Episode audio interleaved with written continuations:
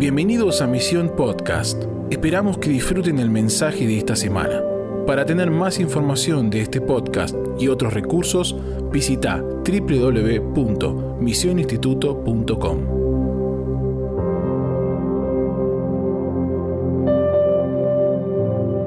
Él es bueno y una de las mayores demostraciones de su bondad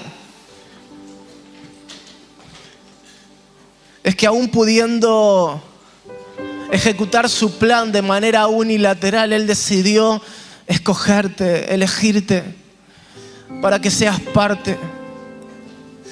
Una de las demostraciones más evidentes de su bondad es que Él sabía que no podíamos hacerlo solos y puso su Espíritu Santo en nosotros para que nos guíe al lugar de la intimidad, para que nos guíe a reconocer su grandeza, para que nos guíe a reconocer su santidad. Una de las demostraciones más gráficas de su bondad es que aún con todos los errores que has cometido, que hemos cometido, Él sigue vistiéndonos con túnicas de colores y declarando su favor sobre nuestras vidas. ¿Cuántos se sienten extremadamente amados por Dios en esta noche? Amén. Gloria a Dios. Gloria a Dios por todo lo que está sucediendo, por todo lo que está pasando, por lo que Dios está edificando en este lugar. Amén. Hace el lunes estábamos con una reunión, los ayudantes de las materias en misión no sé si hay algunos de los que estuvieron en la reunión acá. Si hay, me levantan la mano los que estuvieron el lunes en la reunión. Hay varios. Y empezamos a revisar la historia profética de misión. Casi que nos poníamos a llorar mientras recordábamos la fidelidad de Dios año tras año. Pero algo que es asombroso es que esa historia profética siempre va en un camino ascendente, siempre Dios está edificando algo nuevo.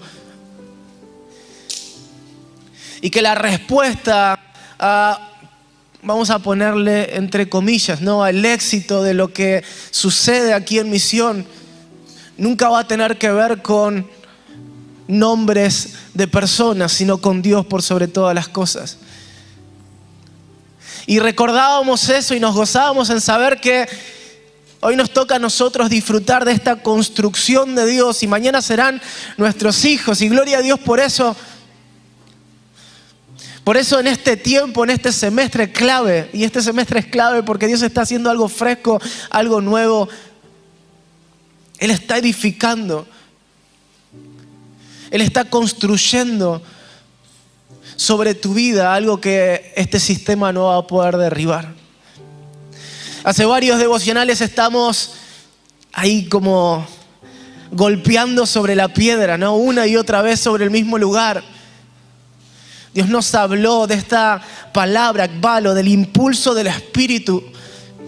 Y decidimos permanecer porque queremos más y queremos ir a las profundidades de lo que Dios quiere decir. No nos conformamos con, un, con una revelación superficial, queremos más de lo que Dios tiene. Y Dios comenzó a edificar algo fresco, que yo no sé a vos, pero a mí me está transformando. Yo debo reconocer que tengo una...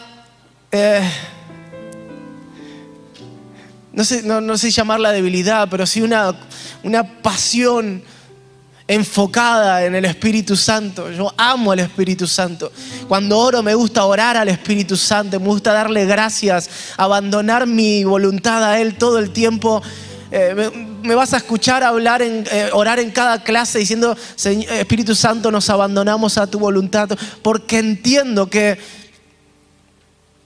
la persona de Dios que habita en nosotros puede hacer todas las cosas que nuestras limitaciones naturales no pueden hacer. Por eso cuando hablamos del ekbalo, del impulso del Espíritu, estamos diciendo, sabemos que hay algo poderoso por delante, pero no podemos solos. Nos posicionamos en el lugar correcto, venía a impulsarnos sin retorno. Sabemos que tenemos la tendencia a, a evitar los procesos a evitar los desiertos, porque nos gustan los manantiales y las tierras fértiles, pero Espíritu Santo, si tu voluntad es el desierto, yo me ubico en el lugar correcto, impulsame sin retorno a los procesos, porque quiero salir de los desiertos en el poder del Espíritu. Amén. Porque sabemos que tenemos una tendencia a la carne y a, satisfacer los deseos de la carne, pero le rogamos al Espíritu Santo, Espíritu Santo, valo, impulsanos a ser santificados. Solos no podemos, nuestra carne tiende a satisfacer, nuestro cuerpo tiende, nuestro corazón tiende a satisfacer los deseos de la carne, pero Espíritu Santo te necesitamos. Impulsanos a vivir una vida de santidad, queremos ser transformados. Me encanta esta frase que escuché hace unas semanas. El propósito en nuestra vida no es tener un mejor carácter, sino ser como Jesús. Espíritu Santo, sabemos que si queremos ser como Jesús, no tenemos las herramientas para alcanzarlo. Ekbalo, impulsanos a ser santificados, a ser transformados.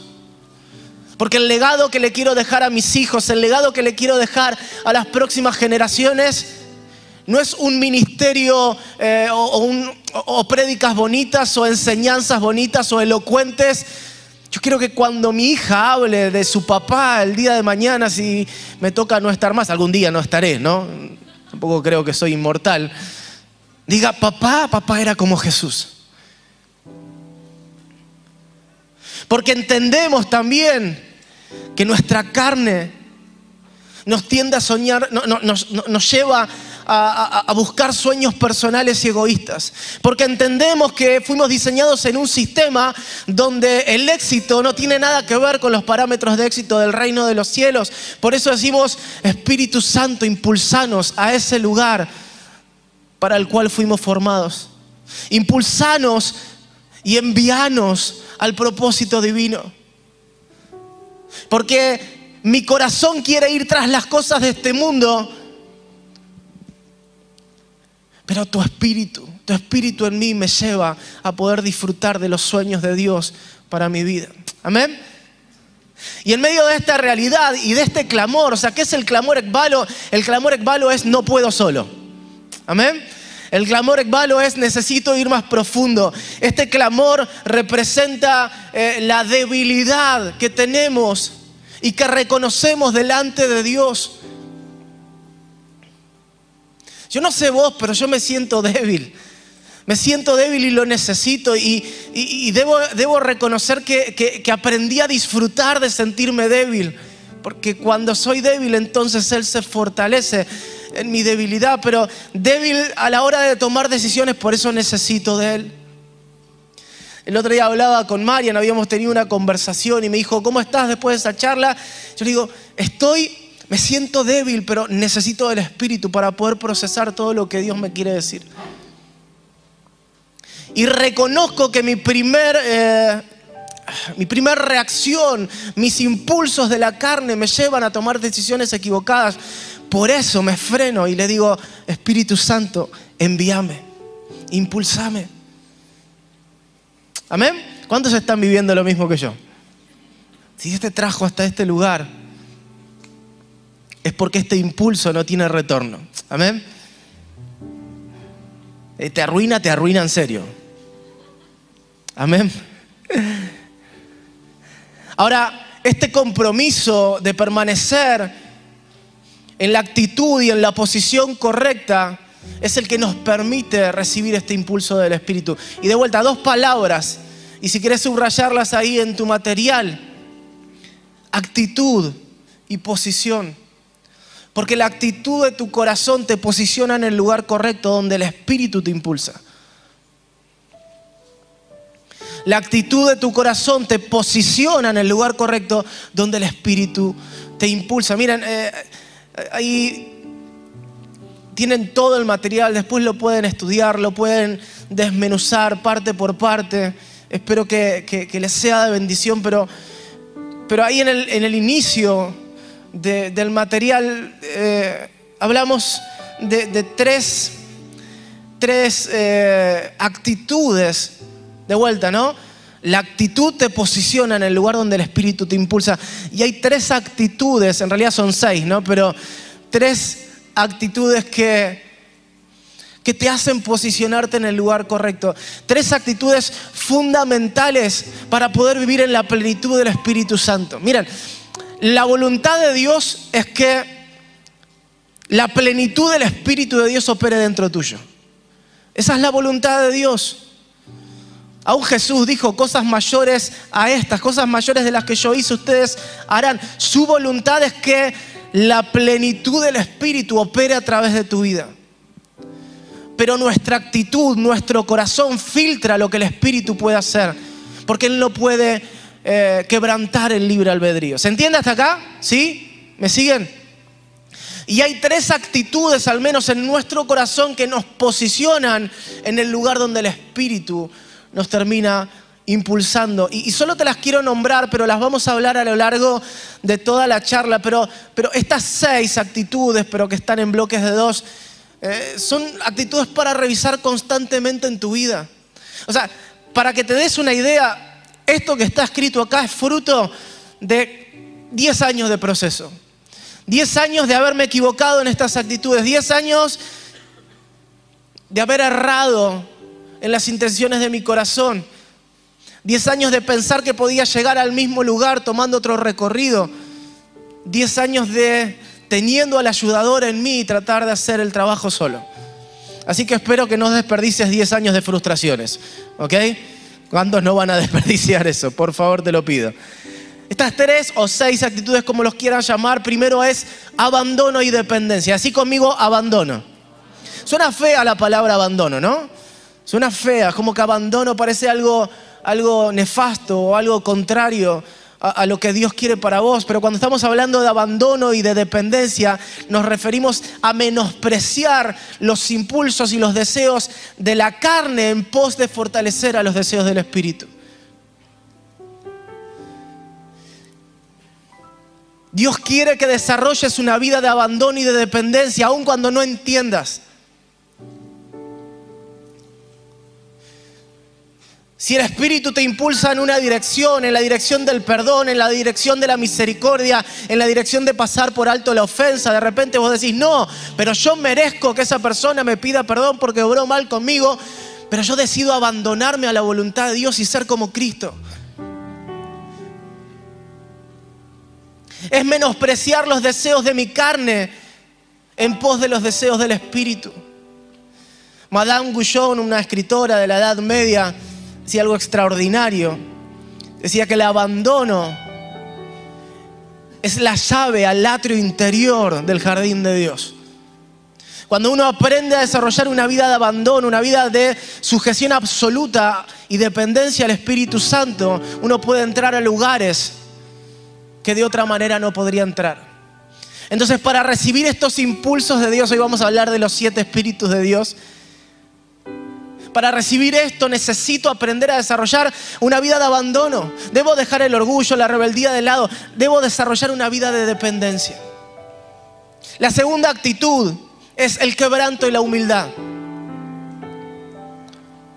¿Qué es el quebranto y la humildad? Es el reconocimiento constante de mi necesidad de Dios. Y es mi lucha diaria contra el orgullo, contra la rebeldía y contra el egoísmo. ¿Cuántos luchan contra el egoísmo? Levanten la mano. Contra la rebeldía, contra el orgullo. Ah, las tienen todas. Late, late, late, dijeron las tres, ¿no? Pero no les pasa que se... A ver, ¿cuántos son medios orgullositos? Ahí, levanten la mano. Y se enojan, se enojan, permanecen enojados, se enojan, se enojan, se enojan, hasta que de repente hay un quiebre. O te quebrás vos o Dios te quiebra, ¿sí o no? En algún momento hay un martillo, un martillo que agarraste vos para romperte o bien un martillo de arriba y terminás quebrado. El problema que el orgullo, el egoísmo, la soberbia nos frenan en este impulso, en este camino que Dios nos quiere hacer transitar. Entonces, el tiempo que perdemos enojados, el tiempo que perdemos deseando cosas para nuestra vanagloria, el tiempo que perdemos trabajando para el fuego, basados en nuestro orgullo, es tiempo que no avanzamos. Y Dios quiere darte y recibí esto, recibí esto porque quiero decirte que en el nombre de Jesús lo vas a desarrollar. Dios quiere darte un corazón quebrantado. Un corazón que ha determinado quebrarse constantemente delante de Dios para estar sensible a su voluntad y poder vivir una, una vida de abandono y dependencia, como decíamos recién. Entonces, un corazón quebrantado es un corazón que no se enoja fácil. Un corazón quebrantado es un corazón libre de ofensa. Un corazón quebrantado es un corazón rápido para perdonar. Un corazón quebrantado es un corazón que ama siempre desde Jesús y que no espera nada a cambio. Cuando el Nuevo Testamento habla del amor de Dios, utiliza el griego ágape, que quiere decir amar sin esperar recompensa, amar sin importar lo que haga el que está del otro lado. Dios nos ama a pesar de que nosotros lo rechacemos. Su amor es insondable, su amor es eterno, su amor nunca oscila, no cambia. Él es amor. Y el quebranto te enseña a ser como Jesús. Entonces de repente vas a ver a una de las personas que te lastimaron o vas a ver a las personas que te trajeron un par de dolores de cabeza. Y como tu corazón va a estar sensible al corazón de Dios, vas a amar, siempre amar. Y vas a ser libre de la ofensa. La tercera actitud es la obediencia y la disciplina, que es la determinación para accionar en la dirección en la cual el Espíritu nos guía sin dudar. Y tiene que ver con la, con la perseverancia. Esto tiene que ver con la fe. Fe es obediencia y obediencia inmediata. Si Dios pide, yo hago. No dudo. Él dirige mis pasos. Él dirige mi vida. Entonces aquel que ha aprendido a obedecer y a ser disciplinado, constante, a perseverar en la obediencia, con un corazón quebrantado y humilde, desarrolla una vida de abandono y de dependencia. Amén. Y estos seis puntos, estas seis actitudes o tres, como las quieras llamar, si las aprendemos a desarrollar, siempre nos van a situar en el lugar correcto para que el impulso del Espíritu nos guíe a donde Dios nos quiera guiar. Fíjate esto, ¿no? Hablábamos que el impulso del Espíritu nos guía a los procesos. En los procesos somos quebrantados. Cuando aprendemos a vivir en quebranto, aprendemos a disfrutar de los desiertos.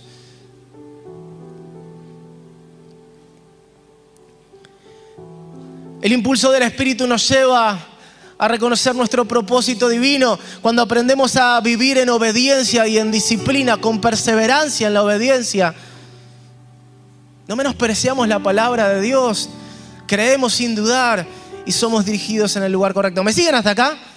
Entonces, tres o seis, ponele el número que quieras, pero estas actitudes te van a posicionar siempre en un lugar de sensibilidad espiritual para reconocer lo que el Espíritu quiere hacer a través de tu vida. Quiero profetizar esto sobre vos. Viene un tiempo de restauración de heridas en tu corazón. Viene un tiempo donde Dios te va a ser perdonador. Dios te va a liberar de la ofensa. Dios te va a transformar en un restaurador de relaciones. Dios va a sanar tu alma para que seas un sanador de almas, para que Él pueda sanar a través tuyo el corazón de muchos que hoy están heridos. Ay, por Dios.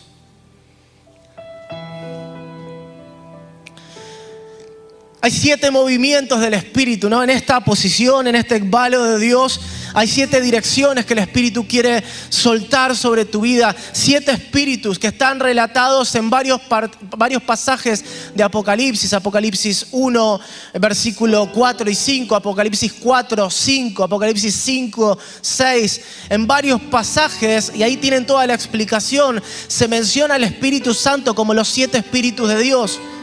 Quizás el más claro es Apocalipsis 1, 4 y 5, que menciona la Trinidad y representa al Espíritu Santo como los siete Espíritus de Dios. Dice Juan a las siete iglesias que están en Asia, gracia a vosotros y paz de aquel que es y que era y que ha de venir, el Padre. ¿Me siguen hasta acá? Y de los siete espíritus que están delante de su trono, el Espíritu Santo y de Jesucristo, el testigo fiel, el primogénito entre los muertos y continúa. Si nosotros nos metemos en toda la Biblia, nos vamos a dar cuenta que siete, el número siete representa perfección, representa plenitud, también representa abundancia, descanso, cambio de ciclo. El plan de Dios para restaurar toda la tierra 777. La creación se hizo en siete días. El plan que marcó un cambio de ciclo en el pueblo de Israel, en la conquista de Jericó también fue 777. El 7 es un número que representa plenitud. Y cuando la Biblia llama al Espíritu Santo como los siete espíritus de Dios, está hablando la plenitud del Espíritu Santo operando en alguien. Por eso vamos a ver que Jesús, lo podemos ver ahí en Isaías 11, va a gobernar, Él será el rey justo que brotará del tronco de Isaí, que va a gobernar en la plenitud del Espíritu. ¿Se entiende? Con los siete espíritus de Dios. Y ahí los vamos a ver. Siete espíritus de Dios que representan la plenitud de la operación del Espíritu Santo en Cristo, en su gobierno, pero también siete movimientos que hoy el Espíritu Santo quiere provocar en tu interior. Siete direcciones a las cuales Dios te quiere impulsar en este tiempo. Siete áreas en las cuales Dios quiere que crezcas para que puedas vivir alineado a sus sueños y a sus planes. Me encanta esto porque vos podés decir, bueno, está bien, con Jesús la plenitud del Espíritu sí, pero para mí, con las limitaciones que yo tengo. Y me encanta lo que dice Juan 3:34, dice pues, aquel a quien Dios ha enviado habla las palabras de Dios pues Él, pues Él da el Espíritu sin medida. Y Romanos 8:11, que dice, pero si el Espíritu de aquel que resucitó a Jesús de entre los muertos habita en nosotros, el mismo Espíritu que resucitó a Jesús de entre los muertos también dará vida a vuestros cuerpos mortales por medio de su Espíritu que habita en nosotros. Dios quiere darte su espíritu sin medida. Claro, nuestras actitudes son un filtro que pueden frenar las operaciones del Espíritu Santo, pero Él anhela darte del Espíritu sin medida. El mismo Espíritu que resucitó a Jesús de los muertos es el que habita en nosotros. Y todo lo que tiene disponible el Espíritu Santo está disponible para vos. Por eso es no imprudente, es necio tratar de caminar nuestra vida con experiencia, con eh, sabiduría humana o con inteligencia de este mundo, porque la única manera de ser efectivo en el diseño que Dios preparó para vos es con la ayuda del Espíritu Santo. La única manera de ser efectivo en esa responsabilidad a la cual Dios te llamó, en ese ministerio al cual fuiste llamado, en ese diseño eh, que Dios tiene para tu vida es con la ayuda del Espíritu Santo. Entonces, si estás haciendo cosas sin consultar al Espíritu o sin dejar que el Espíritu sea el protagonista, estás trabajando en vano, estás trabajando para el fuego, te vas a cansar. ¿Cuántos se cansaron alguna vez de servir? Levante la mano. dijeron, basta, no quiero servir nunca más en mi vida. Ahí sí, después le vamos a mandar un mensaje a sus pastores para que los sanen y demás. Pero nos cansamos porque lo hacemos en nuestra fuerza cuando Dios nos hizo portadores de la plenitud del Espíritu en nosotros. Él no te da un espíritu inferior, Él lo da su espíritu por medida. Él quiere que estos siete movimientos representando la perfección del Espíritu Santo se establezcan sobre ti. Apocalipsis 5, 6 dice, miré y vi en el trono los cuatro seres vivientes y los ancianos y a un cordero de pie como inmolado que tenía siete cuernos, siete ojos, que son los siete espíritus de Dios.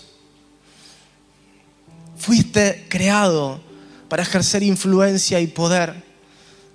Fuiste creado para tomar de lo que está disponible en el reino de los cielos y establecerlo en la tierra hasta que el rey finalmente gobierne sobre ella.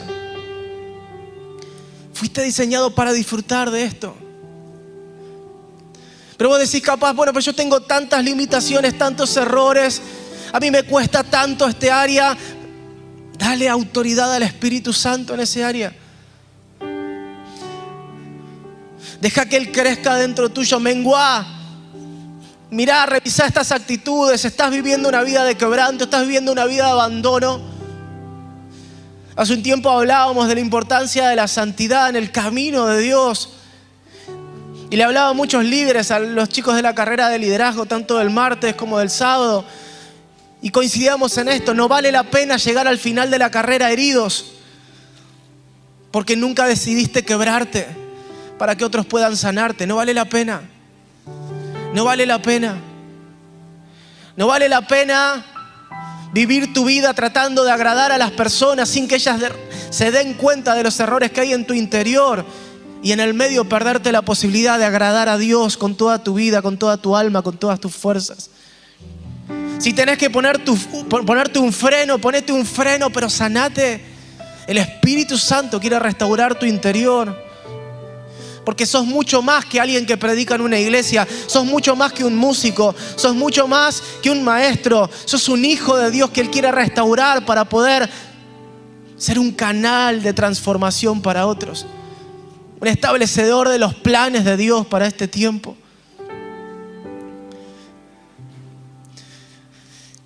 ¿Me siguen hasta acá? ¿Estamos bien? ¿Están preparados para ver los siete espíritus de Dios? Esto fue la introducción nada más. Me quedan 24 minutos para desarrollar el mensaje. Isaías 11, del 1 al 3. Dice, y brotará un retoño del tronco de Isaí, y un vástago de sus raíces dará fruto, y reposará sobre él el espíritu del Señor, espíritu de sabiduría e inteligencia espíritu de consejo, espíritu de poder, espíritu de conocimiento y de temor del Señor. Se deleitará en el temor del Señor y no juzgará por lo que vean sus ojos, ni sentenciará por lo que oigan sus oídos. Eh, acá habla claramente de Jesús y cómo de un Israel devastado y destruido totalmente cautivo de Roma y habiendo pasado más de 400 años de, de cautividad, un tronco abatido, brotó un retoño. Y Jesús fue esa respuesta. En parte el día que vino a este mundo para pagar el precio por nuestros pecados de manera total cuando finalmente restaure todas las naciones de la tierra. Ahora, no es tan importante distinguir cada uno de los atributos. Basta con que entendamos que estas calificaciones son necesarias para poder gobernar con sabiduría, para poder gobernar eh, con, con temor de Dios, para poder gobernar con cada uno de estos atributos. Jesús será entonces ese juez justo, ese rey de reyes que gobernará eternamente las naciones, operando en la plenitud del Espíritu. Mientras tanto, Dios quiere manifestar esa justicia en la tierra a través de sus hijos, a través de su iglesia. Ok, este, esta profecía de Isaías 11 se va a cumplir cuando Jesús gobierne sobre todas las naciones de la tierra, pero mientras tanto el reino ya está entre nosotros, el reino está en ti y nosotros tenemos toda esta realidad del Espíritu en nuestro interior y Él quiere que establezcamos un gobierno espiritual, influencia en este lugar, preparando camino para su regreso, preparando a las naciones con la buena noticia del Evangelio. Y vos sos protagonista. Me encanta que en la historia de Dios no hay actores de reparto, sino que cada uno es protagonista de una parte de la historia. Agrupé estos espíritus porque era muy difícil eh, desarrollarlos todos por el tiempo, así que eh, ahí los tenés explicados, después podés ahondar y profundizar un poco más, pero los agrupé por cómo la Biblia los termina agrupando. Por ejemplo, el primer grupo es sabiduría y temor de Jehová. Salmo 111, 10 dice, el principio de la sabiduría es el temor de Jehová. Buen entendimiento tienen los que practican sus mandamientos. Su alabanza permanece para siempre. Proverbios 15, 33 dice, el temor del Señor imparte sabiduría. La humildad precede la honra. Cuando aprendemos a desarrollar un estilo de vida de temor reverencial a Dios, nos volvemos sabios. ¿Qué es el temor reverente? No es tenerle miedo a Dios, es reconocer que Él está presente siempre. De una manera fácil y práctica, te lo quiero decir, ¿no? Eh, si vos estás delante de una computadora, un iPad, un celular, viendo algo que no corresponde, es porque no reconoces que la presencia de Dios está al lado tuyo. Porque muy probablemente no verías eso mismo al lado de tu pastor. Ni estoy hablando de Jesús. Entonces, el problema de la falta de temor de Dios es que no comprendemos la omnipresencia de Dios y que su amor nos alcanza todo el tiempo. Cuando nosotros tenemos una comprensión de su presencia manifiesta constante, vivimos con un temor reverente. Vivimos alineados a su voluntad y nos volvemos sabios. Porque el que teme a Dios opera en sabiduría. ¿Cuántas veces tomaste decisiones sabias por temor de Dios? ¿Sí o no? Y dijiste, no, mira, la verdad que no me quiero meter en esto porque me da una cosita acá. Esa cosita acá, aparte de llamarse Espíritu Santo, es espíritu de temor de Dios. Y te dirigís en sabiduría. Quiero profetizar sobre tu vida que tus planes van a ser totalmente trastocados porque vas a comprender que la voluntad de Dios es que constantemente puedas entender que la presencia de Dios habita en ti, está al lado tuyo, está donde vos estás. Y vas a empezar a tomar decisiones sabias, no, no solamente por la inteligencia o, o, por el buen consejo, que también son espíritus de Dios y lo vamos a ver, sino que vas a empezar a tomar decisiones sabias porque vas a querer agradar a Dios, porque vas a reconocer su presencia todo el tiempo. Amén. El necio es necio porque no reconoce la presencia de Dios y no le teme. El Espíritu quiere impulsarte al desarrollo de una conciencia tal de su presencia que te lleve consecuentemente a un estilo de vida amoldado a sus criterios de santidad, pureza y propósito.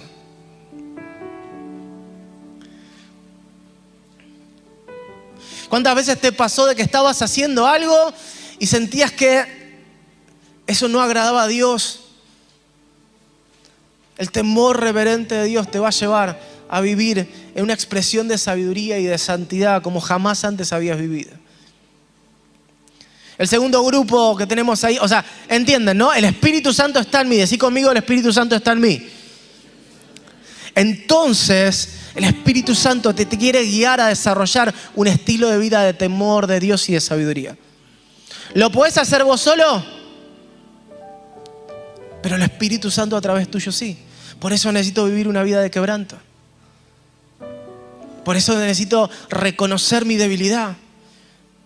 Por eso necesito humildad. El segundo grupo es inteligencia, conocimiento o entendimiento y consejo. Tienen varios versículos, me voy a centrar solo en el de Proverbios.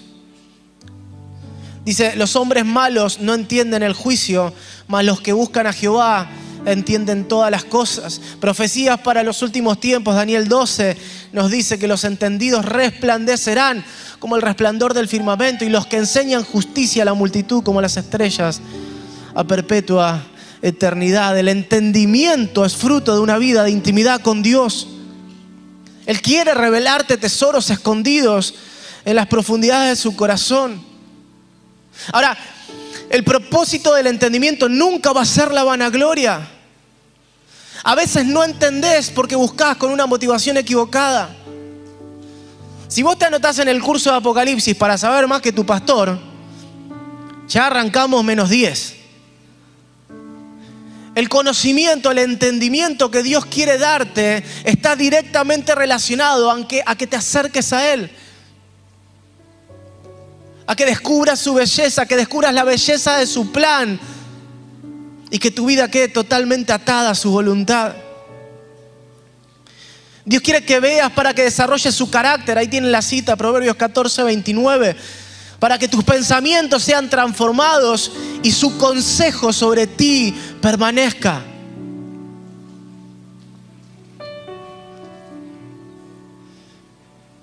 Quiere darte inteligencia, conocimiento y consejo. Salmos 32, 8 y 9 dice, yo te haré saber y te enseñaré el camino que debes andar, te aconsejaré. Me encanta este versículo. ¿Sí o no? Con mis ojos puestos en ti. Y después viene la parte que no es tan agradable. No sea como el caballo o como el mulo que no tienen entendimiento. De acá viene el terco como mulo. Viene de este versículo. Es el génesis del dicho, ¿no? Cuyos arreos incluyen brida y freno para sujetarlos, porque si no, no se acercan a ti. El propósito de entender es ir hacia la santidad. El propósito de que el plan de Dios te sea revelado es que los estándares de tu vida no te alcanzan para poder disfrutar de esos planes y necesitas vivir bajo los estándares de Dios. No seas terco como un caballo como una mula. Y es la primera vez que me siento con autoridad de decírtelo. De esta manera. No seas terco como mula. La Biblia. No hagas como los caballos o como las mulas que si, si no los castigás no se acercan a vos. Yo quiero darte entendimiento porque te quiero cerca. Yo quiero darte entendimiento porque quiero reinar contigo todas las naciones de la tierra. Yo quiero darte entendimiento porque si te acercás vos, muchos son atraídos a mí.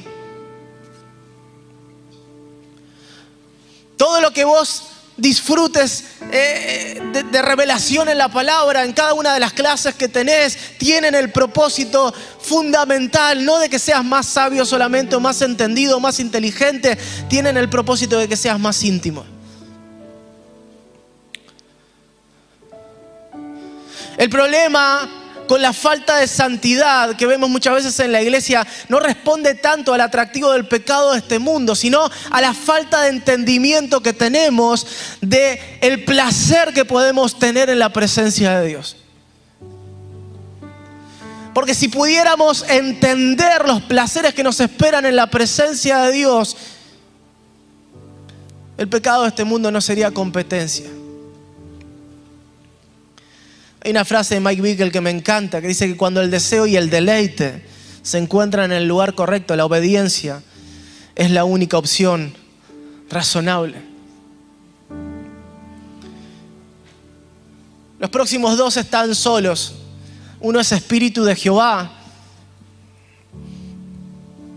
que me encanta como Espíritu de Jehová está en Isaías 61 eh, y habla de cómo como Jesús, ¿no? Eh, cuando se para ahí en la sinagoga y lee este fragmento de Isaías, dice, la profecía se cumplió delante de ustedes, el Espíritu de Jehová está sobre mí, por lo cual me he ungido y empieza a hablar de la tarea que debía desarrollar.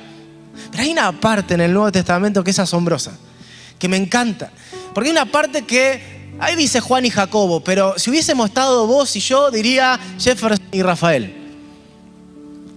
No digo Mariano porque quiero conservar mi empleo, pero digo Max y Rafael. Mariano no, Mariano hubiese operado de una manera diferente. Pero Mariano y Rafael, Janina y Pipi, hubiesen hecho lo mismo. Lucas 9, 55, 56. Jesús va a predicar una aldea de Samaria y lo rechazan. Juan y Jacobo vienen y dicen, Jesús, estuvimos orando fervientemente y se nos ocurrió algo.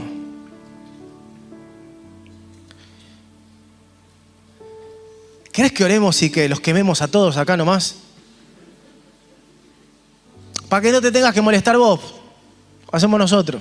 Y ya aprendimos a generar fuego. Así que oramos, una bola de fuego, los quema a todos y listo.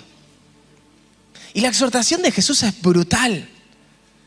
Dice que él volviéndose los reprendió y les dijo, vosotros no sabéis de qué espíritu sois. Porque el Hijo del Hombre no ha venido para destruir almas de los hombres, sino para salvarlas. Y se fueron a otra aldea.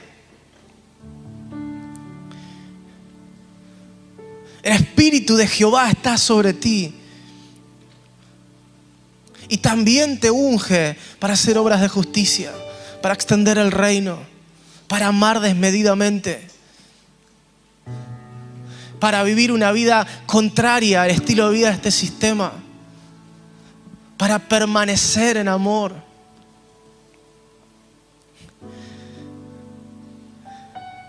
Cuando crecemos en la dependencia del Espíritu Santo, nuestra mente y nuestros pensamientos empiezan a ser la mente y los pensamientos de Cristo. Cuando tenemos estas tres actitudes que te mencionaba al principio, entonces empezamos a pensar como Él, a movernos como Él, a tener la compasión que Él tenía, a tener el amor que Él tenía, a tener la paciencia que Él tenía, a tener la paciencia que Él tenía, a tener la paciencia que Él tenía. Generalmente es lo que más cuesta. Debemos vivir una vida abandonada al Espíritu para poder vivir en la dimensión de esta realidad. El Espíritu de Jehová está sobre ti. Está sobre ti, está en ti. El Espíritu de Dios está en ti. Y te quiere ungir en este tiempo para ser un embajador del reino de los cielos y establecer su justicia en cada lugar donde Él te ha puesto, en tu trabajo, en tu escuela, en la universidad, en donde sea, en tu familia.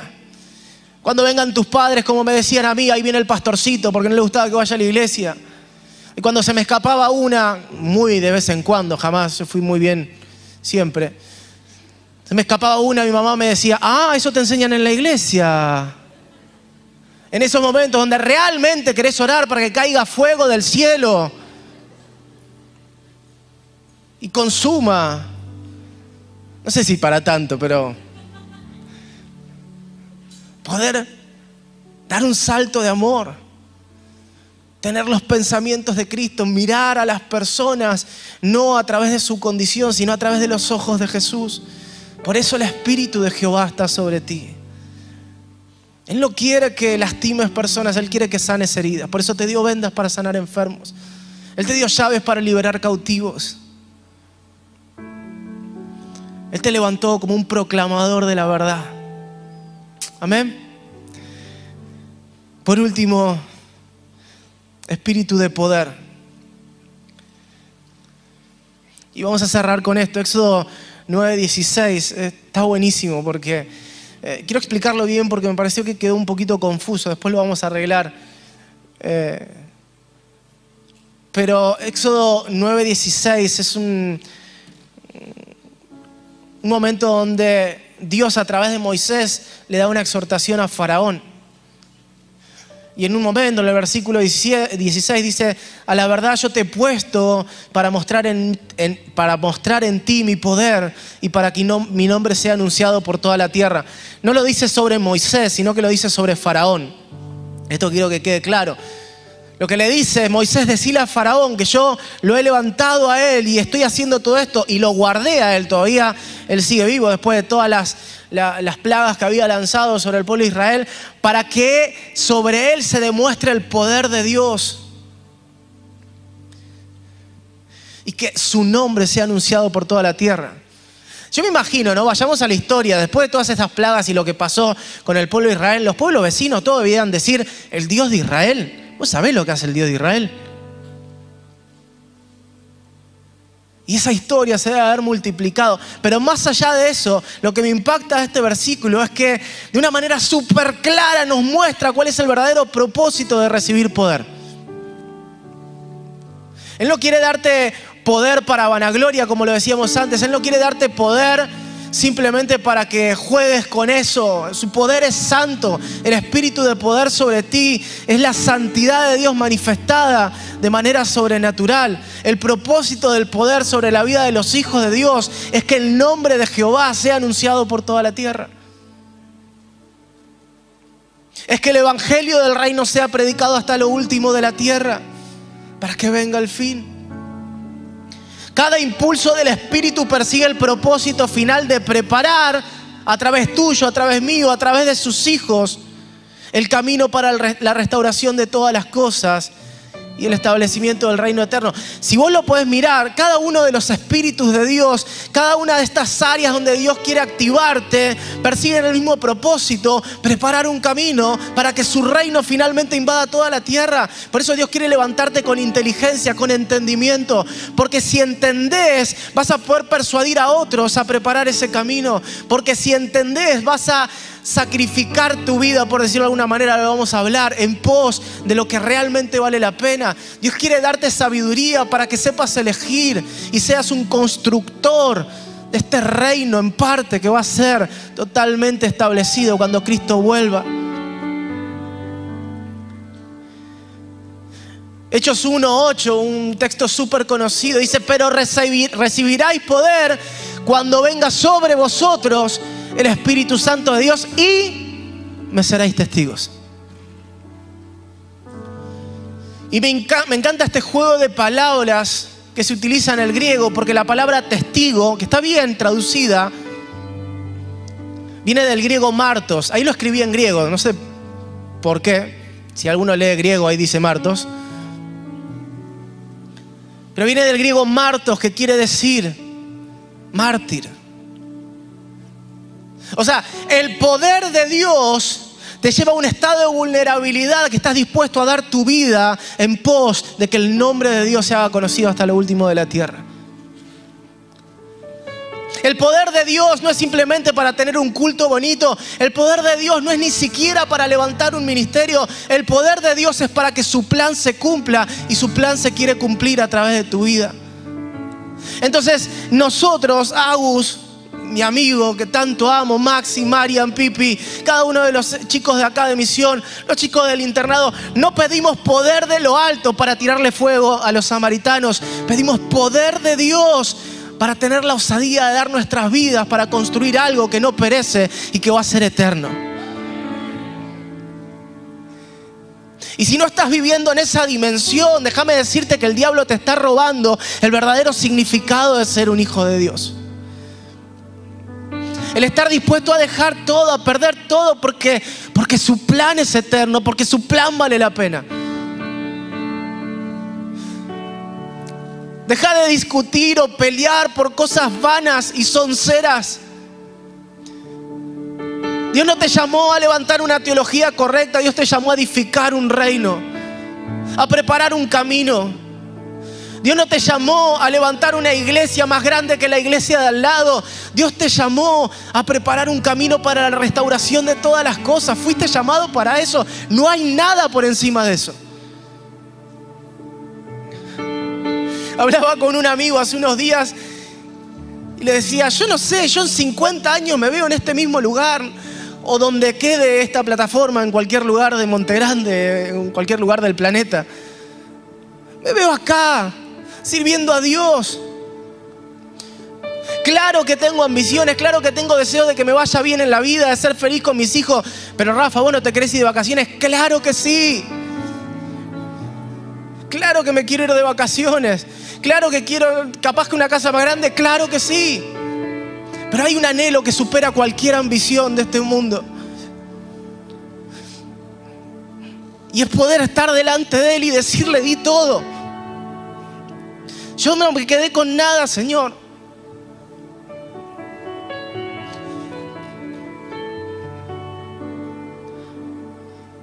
Poder mirarlo y escuchar de su boca, buen siervo y fiel.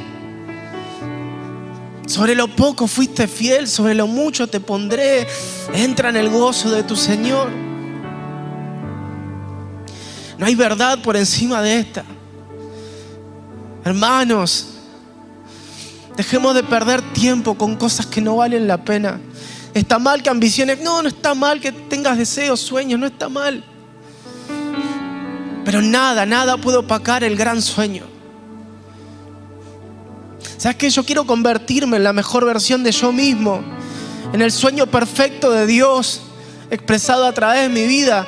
Ni siquiera para mí, sino para Él. Porque hay algo que Dios quiere hacer conmigo, por eso me diseñó, por eso te diseñó.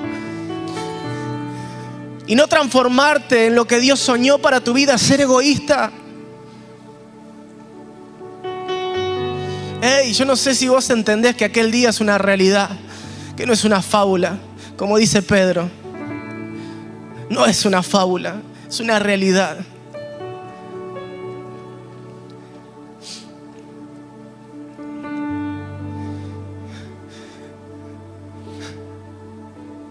Y así como Agus dice que quiere tocar el piano en la Nueva Jerusalén, qué bueno estaría eso. Ya con que me deje contar unos chistes en la Nueva Jerusalén, yo estoy feliz. ¿Qué estás edificando? ¿Qué estás construyendo? ¿Dónde estás poniendo tus fuerzas? ¿Sabes que a veces estos siete impulsos del Espíritu, estas siete direcciones del Espíritu Santo no operan en nuestras vidas? Porque únicamente van a operar si hay un propósito claro. A veces el poder está limitado por nuestro egoísmo, por nuestra vanagloria.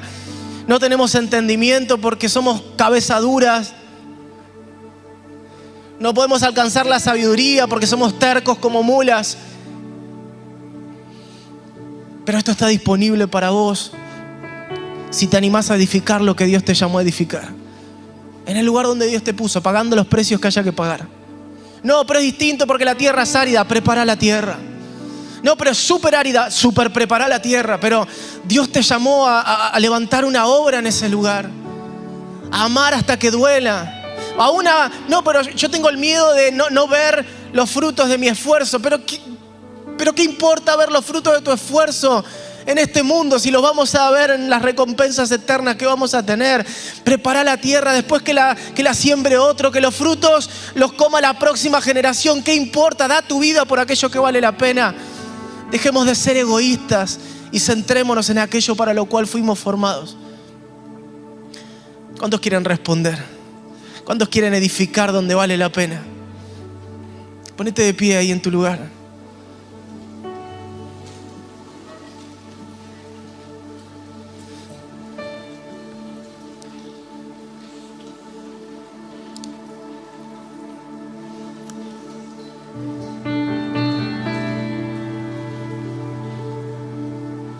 Queremos más de ti, Jesús.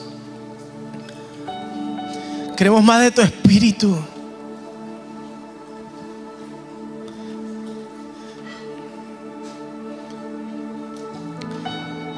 Pero Él no va a impulsarte si tus actitudes no son correctas. El impulso está, el problema es dónde estamos posicionados.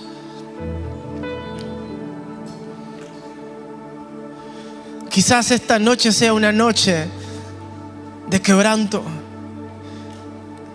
de humildad.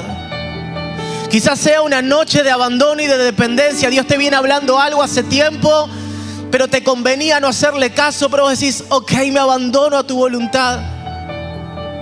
Y dependo de ti, quizás esta noche sea una noche de creer en las promesas de Dios, de obedecer,